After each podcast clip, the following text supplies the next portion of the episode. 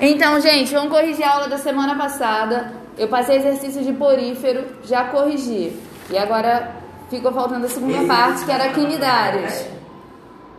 Não, isso vai cair. É, vai cair no teste, no próximo teste.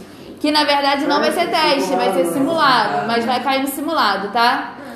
Tudo de animais eu vou botar no simulado. Porífero, quinidário. Esses exercícios que eu tô passando hoje, que é plateuminto, nemateuminto. E aí nós fechamos o módulo 6 e na próxima aula a gente vai começar a ver o módulo 7, que também são animais. Tá bom? Só vai ter parte de animais do teste, de porífero a mamíferos, que vai ser mais pra frente. E aí, como é que é a primeira questão aí dos quinidários? Quem são os representantes? Quem são representantes? Quem faz parte do grupo dos quinidários? Corais, águas vivas e tem mais um serzinho. São chamados pólipos. Tá? Depois pesquisa no Google Imagem. Bota lá pólipos para você ver que bicho é esse. Eles são lindos demais, eles são fixos. Na verdade, os pólipos de determinadas espécies é que formam os corais. O coral é um tipo de pólipo, entendeu? Mas de uma espécie. Corais, águas vivas e pólipos. O que, que é? É um animal invertebrado que faz propulsão, né? Ele consegue deslocar o material do seu corpo para dar pressão e se, e- e se mover na água, né? Porque ela não nada, a água viva não nada, ela não tem nadadeira. É pólipos? Pólipos. Eu vi uma água viva, só que ela era toda transparente, parece até É. uma pólipos. Elas são lindas demais. Tem toda transparente, mas também tem super coloridas. Eu também vi, um, eu também vi uma, uma que era roxa. É. E as águas vivas, gente, elas podem causar queimaduras na pele bem sutis, tá? Mas pode também causar queimaduras graves que podem matar. Um. Qual é a questão B? Começa. Simetria em radial. E escuta só. Os quinidários são os únicos animais que vão ter simetria radial. Isso é uma característica desse grupo. O que é simetria radial? Pra gente lembrar. Se a gente pegar o animal e traçar um asterisco em cima dele, nós vamos ter todos os lados iguais. Você não. Você tem simetria bilateral, direita e esquerda. Mas uma água viva, se eu olhar ela por cima e traçar um asterisco nela, todos os lados vão ser iguais. Isso é uma característica desse grupo. Só os quinidários são assim. Mas ninguém, mas nenhum outro animal que a gente vai estudar vai ser assim. Tudo bem? Porífero não tinha simetria, assimétrico.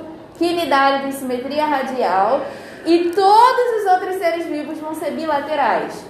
Seres vivos animais, tá? Qual é a C?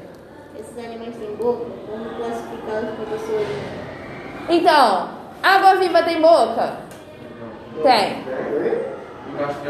É. A água viva tem boca, mas tem um sistema digestório incompleto. Ela não tem ânus. Tá? Beleza? Então tem boca e tem sistema digestório incompleto.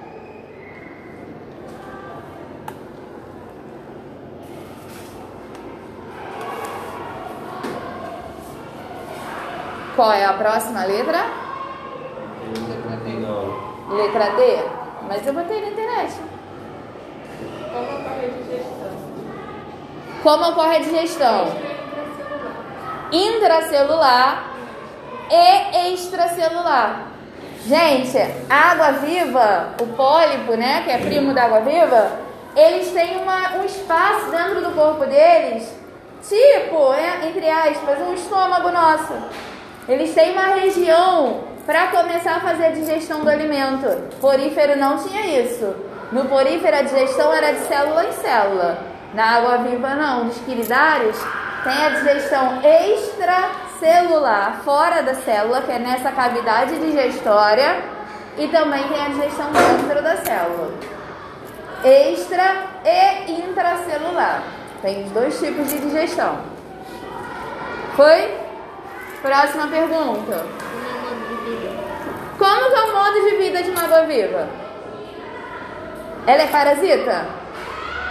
Não. Ela é fixa? Não. Então é modo de vida livre. Porém, os pólipos são fixos. Imagina o pólipo, gente, como um ser vivo igual uma água-viva. Só que a água-viva tá assim, né? Cara passa pra cima e tentáculo pra baixo e tá andando pelo, pela água, né? Andando pela água não. Se deslocando pela água. O pólipo, ele é assim. Ele é preso no substrato. Ele fica preso em rochas, no fundo do oceano, em navios naufragados, na casquinha de algum caranguejo. O pólipo ele é fixo e os tentáculos ficam para cima. E a água viva tem vida livre, os tentáculos ficam para baixo para ajudar ela a fazer a jato propulsão dela. Tá? Então, modo de vida dos quinidários, livre ou fixos. A água viva é livre e o pólipo é fixo. Que é por isso que ele forma os corais. É, algumas espécies de pólipo são muito rígidas, tem muito cálcio nelas. Então chega a ser durinha mesmo. E aí é o que a gente chama de coral. Eu não sabia que coral era vivo, É vivo, é um ser vivo, é um animal. Tá? É que quando a gente vê um pedaço de coral que chega na praia, já tá morto. Já morreu. Ele já quebrou, ele já se desprendeu, ele já tá lá na areia, ele já morreu. O coral é cheio de frescura para viver. Ele tem que ter temperatura ideal, pH ideal, quantidade de sal ideal. Fugiu de tudo que é ideal, ele já morre logo. O aquecimento global faz com que a temperatura do planeta aqueça, né? Se eleve mais do que o normal, eleva a temperatura da água dos oceanos e os corais são os primeiros a morrer com isso. E aí morrem os corais, morre um monte de peixes que vivem ali nos corais, né? Pequenos animais, tipo camarões que vivem ali nos corais, enfim, destrói toda uma cadeia alimentar.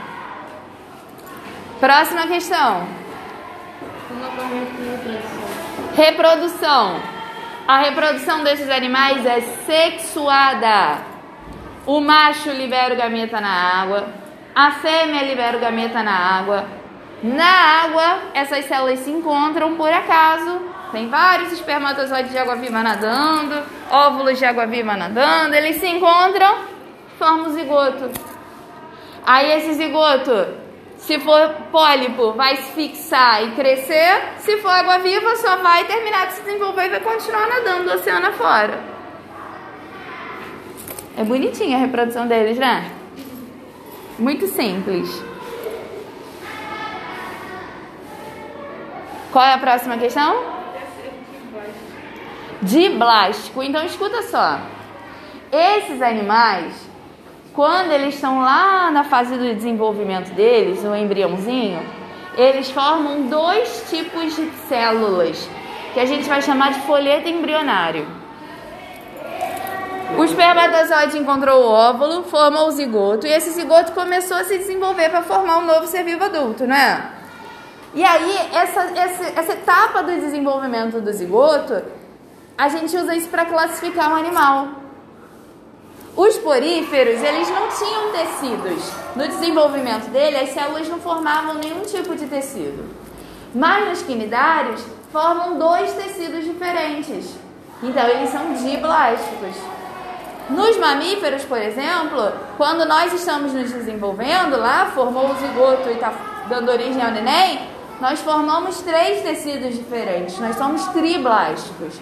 São os tecidos que vão formar sua pele, seu sistema nervoso, seu sistema digestório. Quando a gente fala que um animal é diblástico e somente os quinidários são diblásticos, quer dizer que numa etapa do desenvolvimento eles formam dois de dois tecidos embrionários. Só os quinidários são assim, só eles têm essa formação de blástico.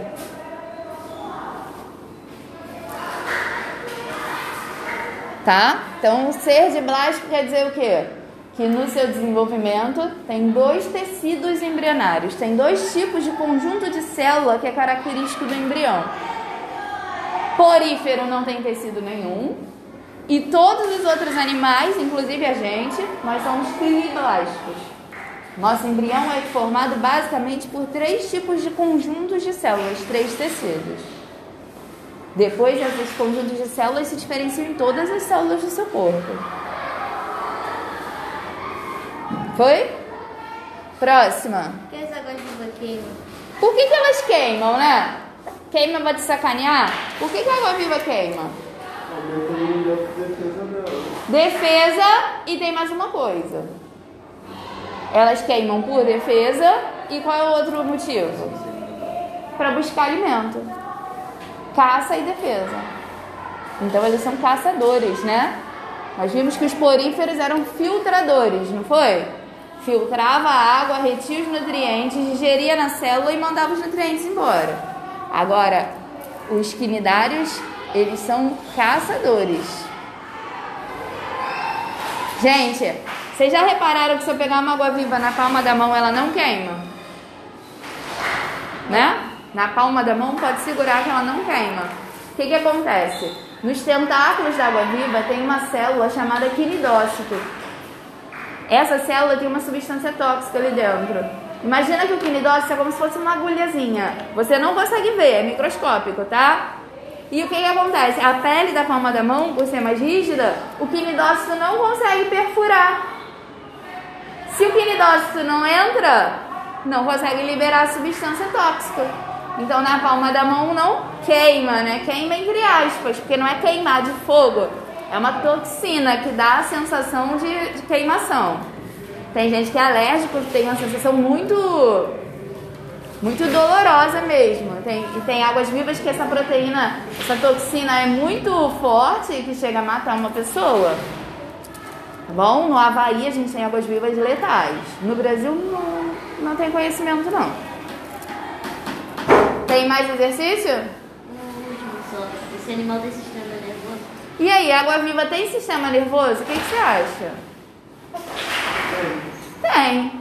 Mas preste atenção que é o sistema nervoso muito mais simples do que o nosso, tá? Eles não enxergam, eles não sentem dor, mas eles conseguem perceber movimentos na água. É o máximo de, sen de sensação sensorial que esse animal tem. Ele percebe movimentos na água e aí com isso ele sabe que é a hora de caçar ou de se defender, né? Dependendo do movimento que esse animal percebe, ele consegue entender se tem uma presa, se é algo muito grande, se é hora de correr. Sim, mas. Isso, tá bom. Terminamos? O que aconteceria se um animal conheceu a água viva?